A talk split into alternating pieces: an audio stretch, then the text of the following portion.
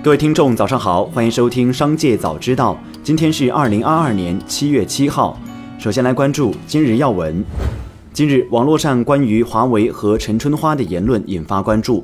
北大国发院教授陈春花曾于2017年发表文章，描述了2016年与任正非等交流的情景。而今，文章中的大量细节被自媒体不断演绎夸大，陈春花被描述为华为军师、华为海军司令，任正非坚持自己驾车接陈春花等。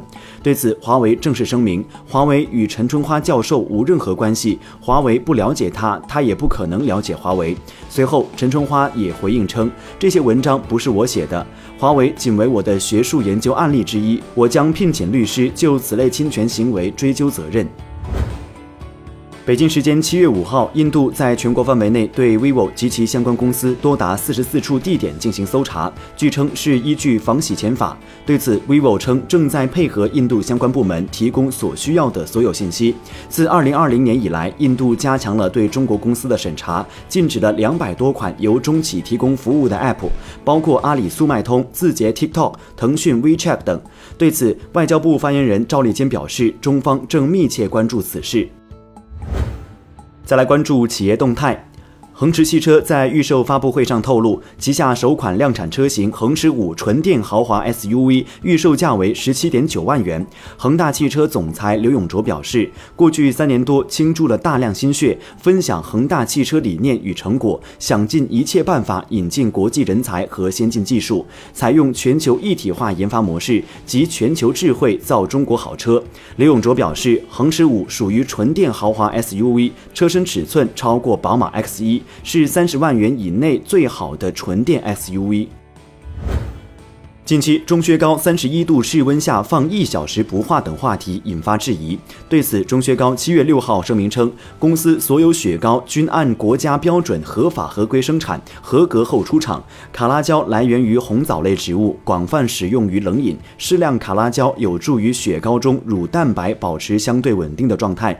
我们认为，用烤雪糕、晒雪糕或者加热雪糕的方式来评断雪糕品质的好坏，并不科学。七月六号，苏宁易购发布声明称，网传苏宁易购破产清算系谣言。苏宁易购目前经营一切正常，业务企稳向好。此前市场有传言称，供应商向法院申请苏宁易购破产清算。中成院要案中心工作人员表示，七月四号，在中成院要案中心的帮助下，有两名供应商寄出材料，向南京市中级人民法院申请对苏宁易购破产清算。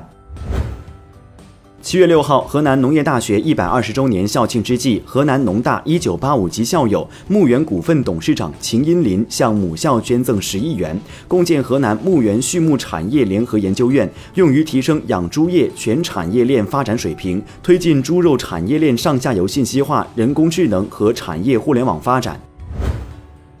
七月四号，有网友反映，拼多多平台上一家宠物食品店铺在商品描述存在血腥、不实等夸张宣传，警方已就此事展开调查。拼多多平台也公开回应，对此类不法行为予以强烈谴责。平台已第一时间下架并永久关闭涉事店铺。据悉，该店铺系其自主注册，历史真实成交记录为零，所上传血腥照片系店主截图后进行二次 P 图而成。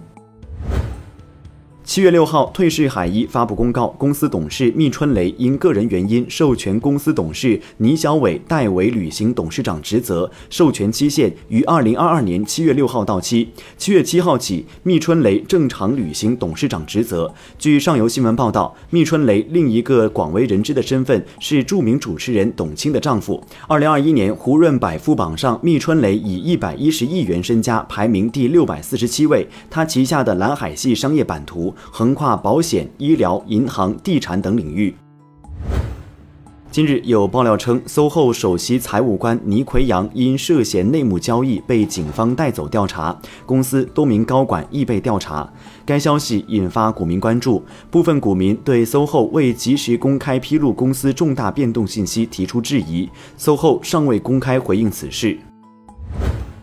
七月六号，国美电器 CEO 称，国美正在进行生意模式的迭代调整，网络建设方面要减掉一些无效门店，减轻压力。而从今年下半年开始，改造加新开，国美将推出一百六十家左右城市型展厅门店，目前进入合同流程中的有十家以上。王维强调，因为消费者的需求是有差异的，不认为互联网和实体店是替代关系。再来关注产业新闻。上海奉贤区市场监督管理局针对近期热议的雪糕刺客现象，全面开展相关价格专项检查，重点检查小卖部、超市、冷饮批发店等市场主体在销售雪糕过程中不按规定明码标价、价格欺诈等价格违法行为。检查发现，辖区内大部分商店能做到标价清晰、货签对齐。五号，一则湖州白雀法华寺的岗位招聘推文火了。该寺面向社会招聘文史资料整理专员、厨师和园林绿化维护员，其中资料专员转正后月薪为一万元。六号上午，工作人员表示，该岗位有一定的专业性要求，我们只想招一个合适的人，不想上热搜。如果认为满足条件，投递简历即可。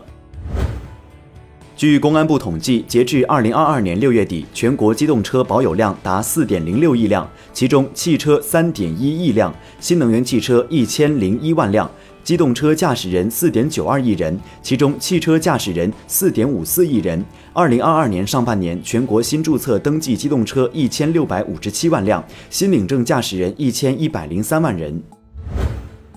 最后，再把目光转向海外。近日，世卫组织发布《世界精神卫生报告》，显示，仅在大流行的第一年，全球焦虑症和抑郁症的发病率增加了百分之二十五以上。与此同时，精神卫生服务受到严重干扰，精神疾病的治疗缺口扩大。据估计，为抑郁症提供最低限度适当治疗的比例，从高收入国家的百分之二十三，到低收入和中等偏下收入国家的百分之三不等。以上就是本期《商界早知道》全部内容，感谢收听，下次再见。